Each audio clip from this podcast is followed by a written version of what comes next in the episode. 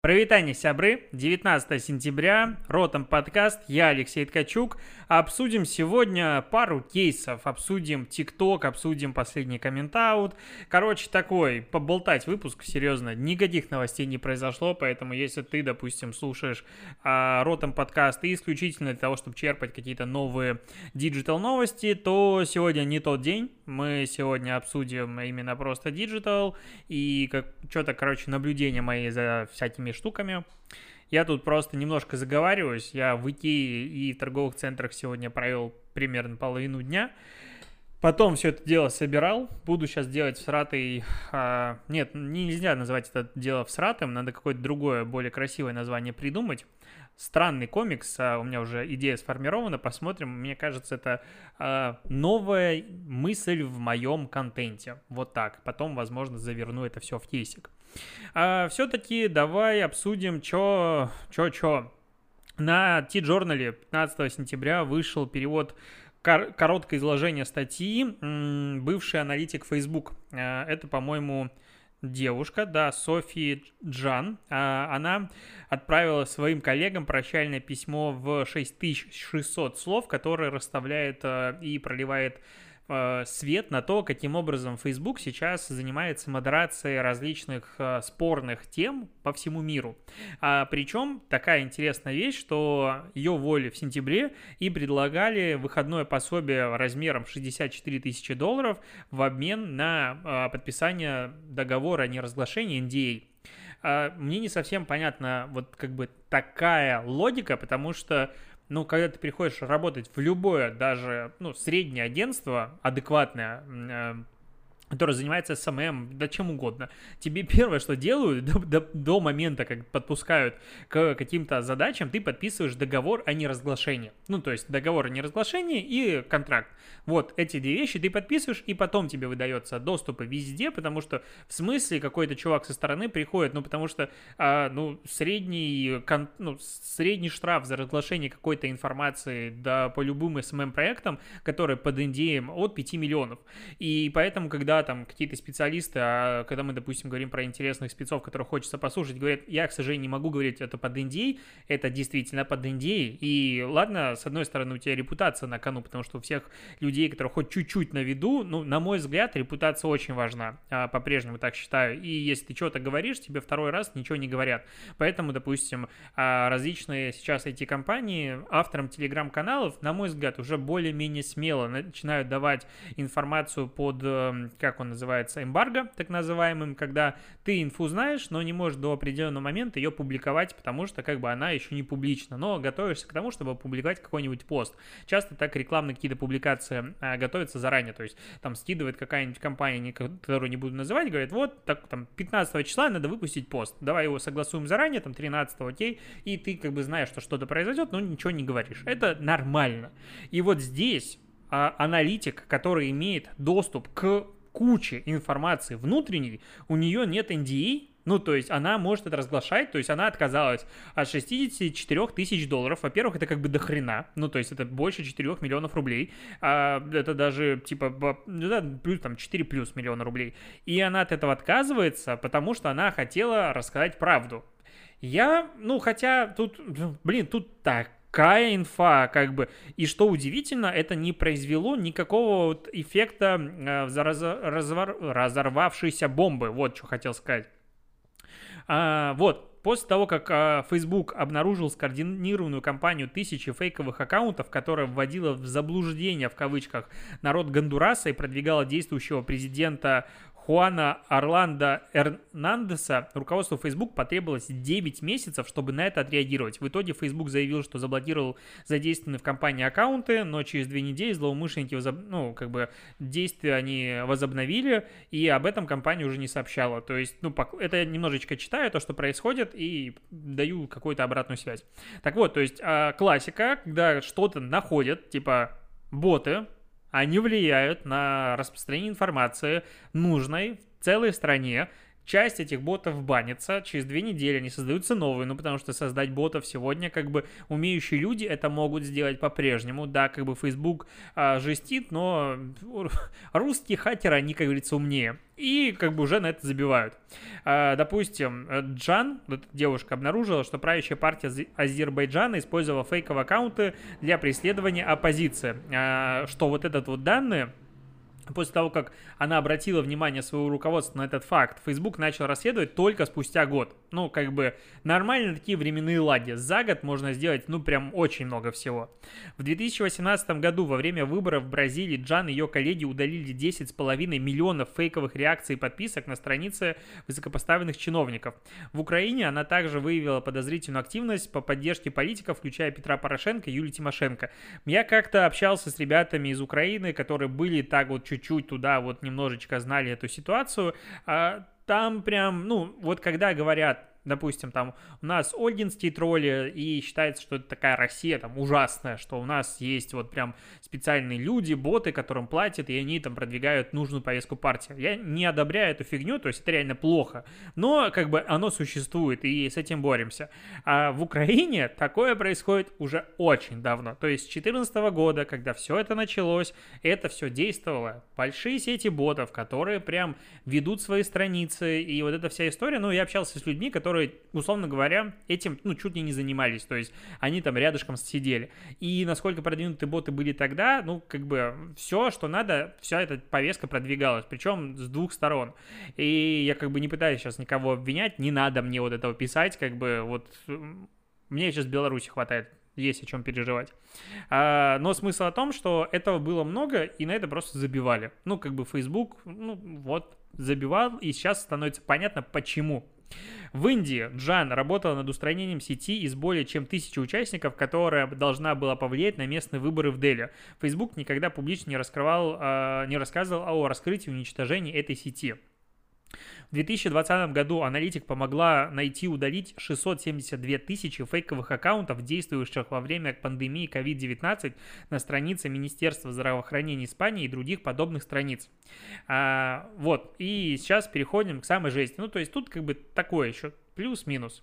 Во всем мире было так много нарушений, что мне оставалось только лично оценить, а, какие дела следует расследовать, взять в работу и а, впоследствии определить приоритетность.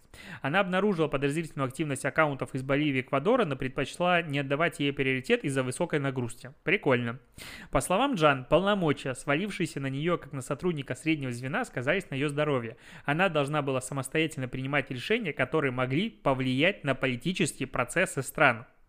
Один из менеджеров даже подшучивал, что за пределами Запада Джан диктатор на полставки.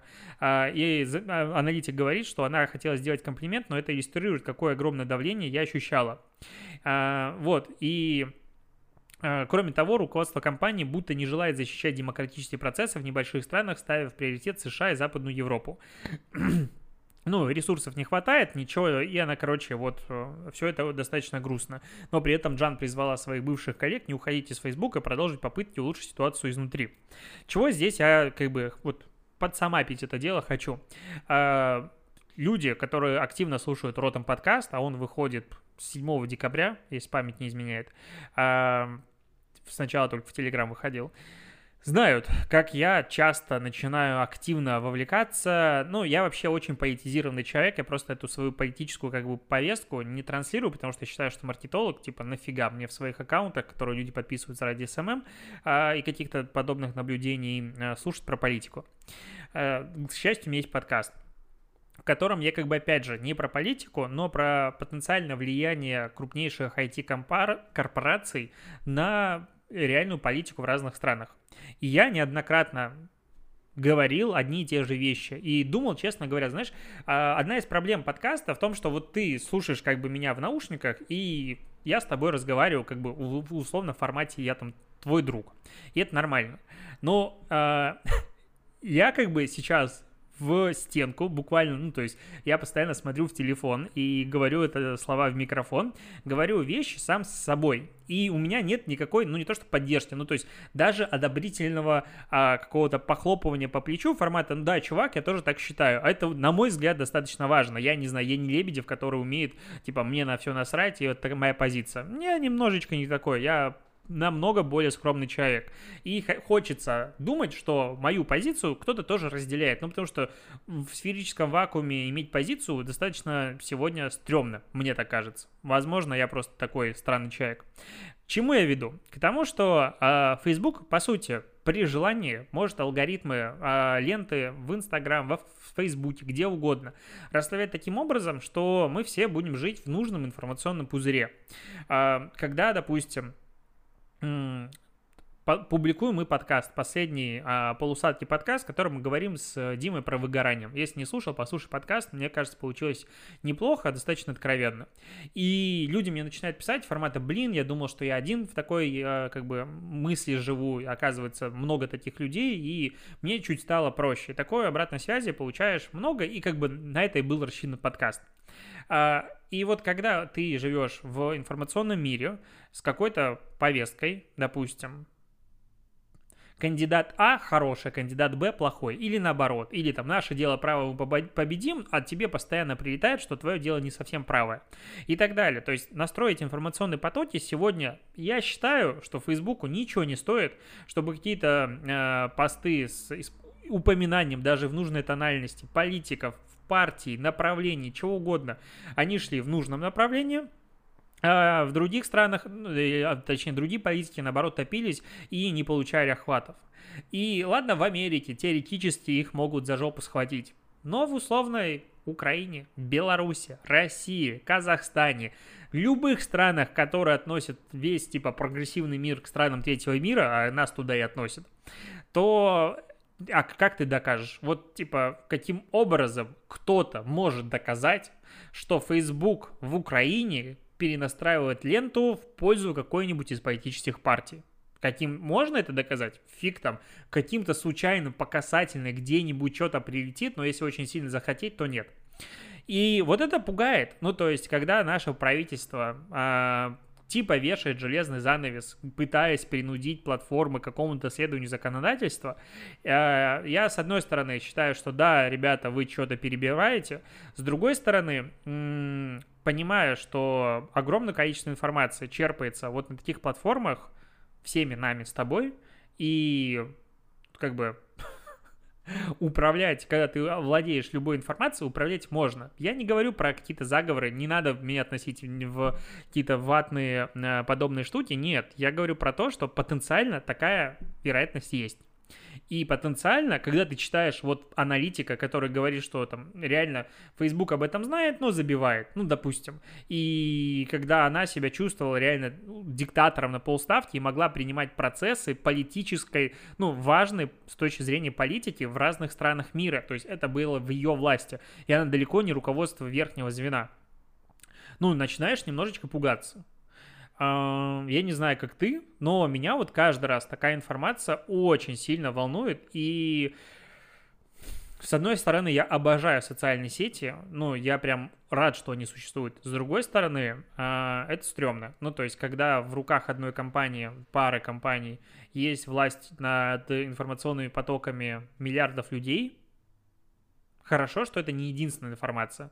С другой стороны, ну, как много ты знаешь знакомых, которых А, раньше, допустим, Яндекс это и был интернет, или там Google это и есть интернет, или Mail.ru это и есть интернет.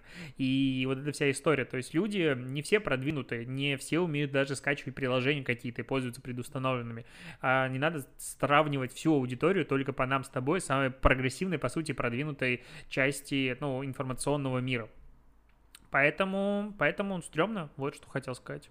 Такая мысль. А, к, к слову, вообще сегодня дико политизированный выпуск, я не хотел. Поговорим впереди про кейсы. А, к слову про а, Беларусь. Со создатель Нехты, а, Степан Путила, а, он попал в выпуск Дудю. Ну, точнее, Дудь поехал в Польшу, и тут возникает у всех вопрос, Дудь, каким образом ты попал сейчас в Польшу, потому что это происходило вот прямо сейчас, ну, типа на прошлой неделе. Как ты, блин, когда границы закрыты, только с 21 числа вроде бы как открывает авиасообщение России и Беларусь, и непонятно, кстати, будет открыта сухопутная граница или нет, вообще ничего этого не понятно. И вот а Дудь каким-то образом попадает в Польшу типа вопросики. И он задавал много интересных вопросов, а, на мой взгляд, которые неплохо раскрыли а, Нехту. А, я, в принципе, на старте, когда все, активная, самая жесткая активная фаза протестов была, ну, точнее, избиения были просто людей, протесты никоим образом не уменьшились, на мой взгляд, они только нарастают, а, но вот просто когда была жесть.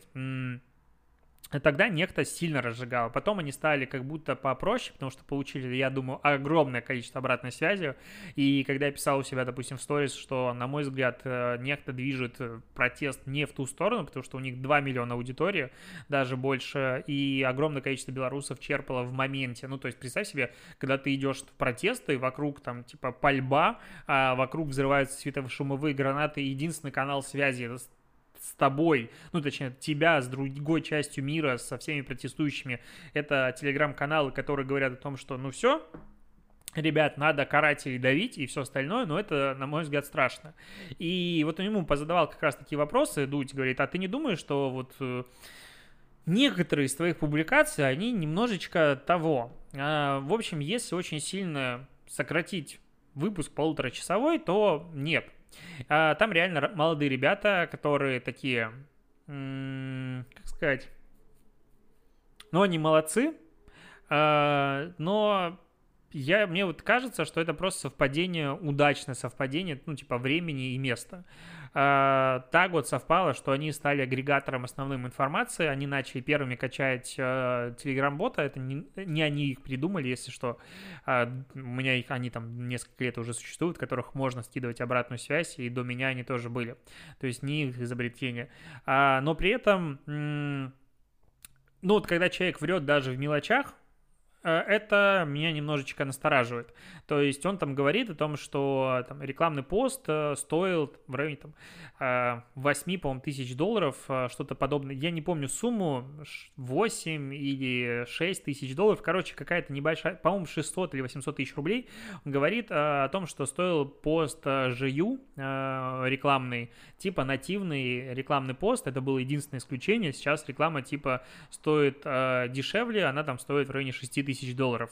Но из первых рук мы знаем, админская среда, что заплатили миллион а, за эту рекламу. Ну и какой смысл? Ну, типа, в чем в мелочах-то таких, а, как бы, Че в таких мелочах не говорить? При этом пост был а, нативный, не помечен рекламой. Я такой вообще типа не переношу и терпеть не могу. И, допустим, был там интересный а, разговор. Ладно, не буду вдаваться в политику. Короче, Дудь э, сделал, на мой взгляд, интересную работу. Почему-то его ругают, говорят, что он там хотел показать какую-то из сторон. На мой взгляд, он сделал отличную работу. Это реально какое-то непопулярное мнение. Я вижу много хейта. Ну, окей, у меня другая позиция. Но интервью такое интересное с точки зрения того, кто, какие люди люди сейчас обладают огромным влиянием на реально политическую ситуацию в стране. То есть, конечно, а, люди не стады не пойдут делать то, что говорит нехта, но с другой стороны, в моменте кризисных ситуаций они, на, мой взгляд, имеют решающее э, воз влияние на то, каким образом будет происходить протесты и дальше. Вот что хотел сказать. На этой неделе вообще был большой скандал. Э, большой скандал был с производителем электрогрузовиков, водородных, короче, всяких таких штук. Никола. Э, Никола вообще, ну, есть компания Tesla, такие, а, окей, есть второе свободное, ну, типа, имя Никола будет, и теперь есть компания Никола, и есть компания Tesla. Ну, типа, мне кажется, нейминг этих компаний был, ну, Никола как минимум, формата так, так, так, электричество, электричество, электричество, это Никола Тесла, ага, а что там, Тесла уже занято, будем Никола. Ну, как, как так можно было назваться? Очень странное название, них не суть. Короче, в нее они еще ничего не выпустили, в них инвестиции занесли типа вообще все, кучу денег подняли. За счет чего? За то, что за счет того, что еще в 2016 году они показали ролик, в котором э, Никола Ван, их э, главный типа грузовик в тот момент флагманский, он едет. Ну, то есть он бесшумно едет, и все-таки вау, ну, то есть это прям круто. А, оказалось, что они просто взяли грузовик, подня... ну, на эвакуаторе, завели на горку и спустили его. И он просто скатился. И они это сняли с разных сторон нужным образом монтажом. И, и все. А там как бы должен быть водородный элемент, который создает, соответственно, как я понимаю, электричество, и э, а, электромобиль на этом деле едет. Ну, то есть, одно дело, когда тебе батарейки надо менять, другое дело, когда есть водородный элемент, ты типа заливаешь водород или засовываешь, не знаю, каким образом эти Походу, они сами еще не до конца знают, каким образом водородные ячейки будут туда помещаться, и машина едет. Ну, то есть выделяет, типа, воду или что там, а, и, и вообще идеальный вообще двигатель, который может быть, потому что электродвигатели, которые там, типа, они нас всех спасут, с другой стороны, там углеродный след, след после них вообще ничуть не меньше, потому что батарейки произведи, потом переработай, и электричество из воздуха тоже не появляется пока что. Так вот, и этот грузовик, они его спустили, и он проехал, они собрали инвестиции, а, и сейчас они говорят следующее. Ну, а там журналисты обнаружили кучу инфы просто про них, о том, что они там врут вообще в каждом втором слове, и говорят о том, что грузовик так не ехал. Они э, выпускают пресс-релиз. Никола никогда не утверждала, что ролики грузовик едет самостоятельно. В соцсетях к описанию видео было указано в движении, но не едет самостоятельно или едет с помощью двигателя. Ну, это вообще отмаза просто уровень, ну, даже я вот, это отмаза уровень пиарщик. То есть мы никогда не говорили, что он едет самостоятельно, мы писали в движении. Ну, то есть они, видимо, с юристами заранее, ну, как бы обсуждали этот вопрос, не, непростое совпадение, что так на, назван ролик, и ну просто космический случай. Как так можно отмазываться? Просто невероятно. А, ну и там сказали, что мы собрали денег и решили, что зачем нам дорабатывать Никола Ван прототип, мы будем делать Никола Ту. И начали делать какой-то следующий грузовик и так далее. Там сейчас на них а, много а, чего копают дальше. Это к теме того, почему я так часто говорю про медиа, медиа, про журналистов и все остальное, потому что вот как раз, ну, по сути, а, журналисты должны в современном мире выступать какой-то, ну, отдельной ветвью, вла ветвью власти. Ее называют еще, по-моему, четвертой ветвью власти, потому что они накапывают, ну, с целью получить трафик, с целью получить внимание, охват, они раскапывают истории, чем громче история, тем как бы круче журналисту. Соответственно, они лезут типа везде, ну, в нормальных странах, где их за это не убивают, не преследуют и так далее, и достают и грязное белье, и какие-то ужасные ужасные вещи и все остальное, таким образом общество становится лучше. То есть они, по сути, чистильщики. А у нас как бы журналистов, журналистики нет. Вот поэтому это достаточно грустненько. А, так, так, так, поговорим еще. Сейчас открою. Вот что-то у меня еще было в загашнике. А, вышел новый выпуск комментаута я его посмотрел, а, ежики кололись, да, но продолжали жрать кактус, я посмотрел коммент-аут, в прошлом мы с тобой тоже обсуждали, насколько неуместный был юмор, и создатели, конечно же, Chicken Curry, они очень сильно там говорили о том, что, типа, все нормально, кстати, так я и не увидел какого-то интервью с Тутбаем, а, они особо прощения не просили, тут в начале ролика они стоят, типа, каются, и их должны провести дорогой позора, а, по фильму, ну, на, наверное, аналогия так к «Игре престолов». Они типа в очень таких стрёмных трусишках идут по лестнице, спускаются, и там люди на них ругаются, и в итоге они говорят о том, что, короче, это интеграция какого-то юридического сервиса формата есть нормальные юристы, и не обязательно делать такую фигню. Ну, окей, допустим, вы такое сделали, мне легче не стало, да, даже если бы они извинились, никому бы легче от этого не стало. В новом выпуске героями-то стали тиктокеры, и это была достаточно странная история. Там Даня Милохин и Дина Саева. А, Дина Саева, честно говоря, как-то в мое поле зрения не попадала, хотя она супер большой тиктокер российский. А Милохин, он недавно был на обложке JQ, из-за чего посрался а, Милонов, ну это Эскавайр, главред и JQ посрались между собой формата, блин, типа до чего дошли. Ну там прикольные такие замесы между собой были, в Фейсбуке был большой срач.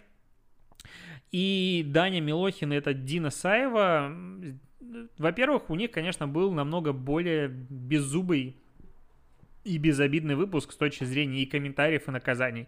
Ничего про политику, да, не вообще, в принципе, жё, ну, жестких комментариев каких-то ну, мне кажется, даже первый выпуск комментаута был жесть, жестче. Ну, то есть, ничего такого серьезного. Даже по телефону, когда не звонили, ничего серьезного не было. Ну, то есть, такое ощущение, что Тинкари такой, окей, мы перешли черту все-таки и решили перестраховаться. Молодцы. А сами ребята, кстати, показали себя достаточно, ну, на мой взгляд, неплохо в выпуске, то есть вели себя адекватно. Единственное, что Дина Саевой был у нее выбор между тем, чтобы писать комментарии про как его, попугайчика, которого задохнулся в презервативе, или покурить кальян на бычьей крови. Она такая, ну я не хочу быть живодером, чтобы думали, что у меня попугайчик сторис э, сфотографирован, поэтому я покурю кальян на бычьей курове. Как бы лучше от этого не стало.